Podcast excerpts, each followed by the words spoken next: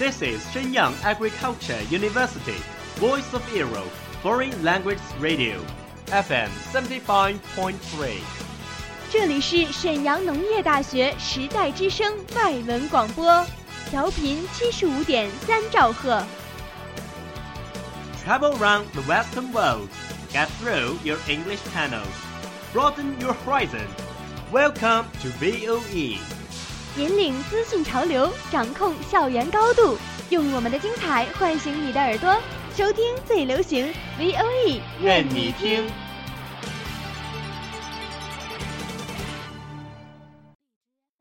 The United Nations has extended its staff benefits to all married gay couples, despite a campaign led by Russia against the measure. The most watched news anchor on American TV, Brian Williams, has now been suspended for six months without pay from NBC. A new NBC. dress by British retailer Roman Originals has attracted the world's attention. Do you know what happens in every corner of the world? Have you ever been in a discussion of those buzzwords? Follow us, a whole world will open to you. Welcome to What Does the World Say?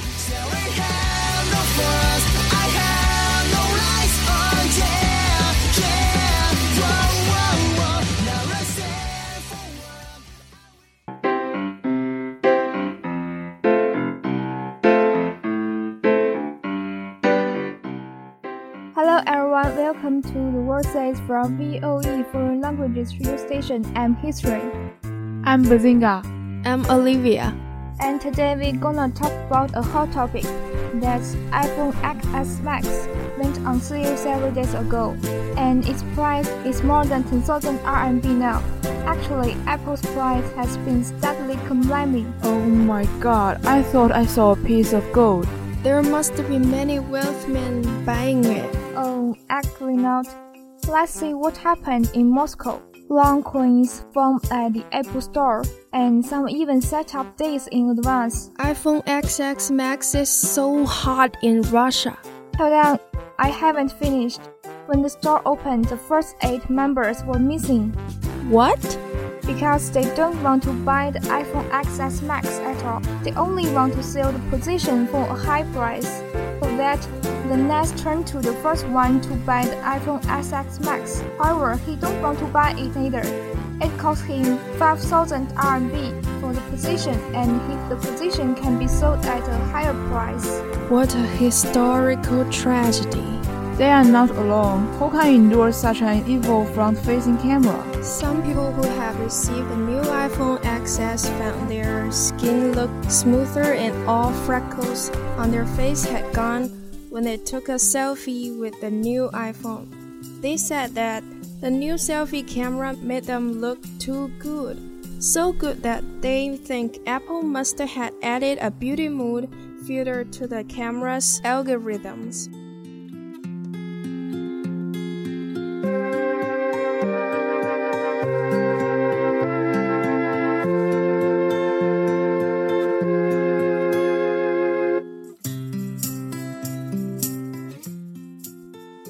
Already accustomed to this beauty mode while foreigners seem don't like it.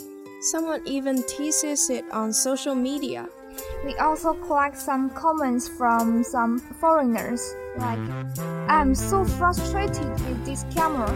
I look stupid in snaps. It looks like I'm using an airbrush filter.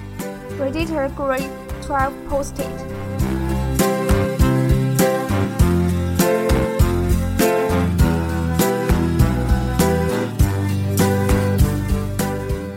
just got my phone and love it. But when I opened the camera app to the front facing camera, my face looked like it had a Snapchat filter on it. The skin looks too smooth, said the William. 我们也收集了许多中国网友的神评论。网友一说，据说现在智能手机前置镜头越来越美颜，而后置镜头像素越来越高，达到效果就是拍自己的时候越来越美，拍别人的时候越来越丑。网友二说：“ 我相信他们很快就会爱上美颜的，真的，相信我。”网友三说：“外国小姐姐心想，本来自己就很美，美颜后还不如本色好看，当然吐槽了。” Actually, whether people like the effects is up to them, but perhaps what's bothering some people is the fact that there's no option to turn off the excessive smoothing effect. Honestly, the phone is really suitable for Chinese. Come on, you can't persuade me. Since its headphone jack was removed, it was also removed from my favorite list. Oh, it's really inconvenient. So that we can charge while listening to music. As he said, I think of one thing. I was running with my roommate last winter. Several minutes later, I heard, hum, her iPhone has run out of power because the weather is too cold. That must feel desperate. You remind me of one thing. When I used iPhone before, my Apple ID was stolen. The screen suddenly went dark. I lost connect with my Siri since then. I miss him so much. Without an Apple ID, the phone is just like a brick. No, I'd rather want a real brick. Oh, so terrible. Mm, but I have to say, its original screen and shell feels really awesome. I really want an iPhone XS Max. Well, I don't have many kidney to sell for an iPhone XS Max. Well, I will tell you good news. We have little birthday. The tweets and comments of our program. We will select one lucky viewer to send a new iPhone XS Max. Wow! I will retweet the comments now, and so I will get the iPhone XS Max. Of course, we will give priority to internal staff. Oh no, don't believe her words. The closest thing we have is bricks. Bricks are good too. Bricks make me happy. Are you crazy? Hey, that's all. Our prime is finished now. 想要了解更多内容，欢迎大家关注我们时代之声 Radio 微信公众号。我是播音李静林，我是播音李依晨，我是播音何嘉欣。感谢制作程洋洋，我们下期见，拜。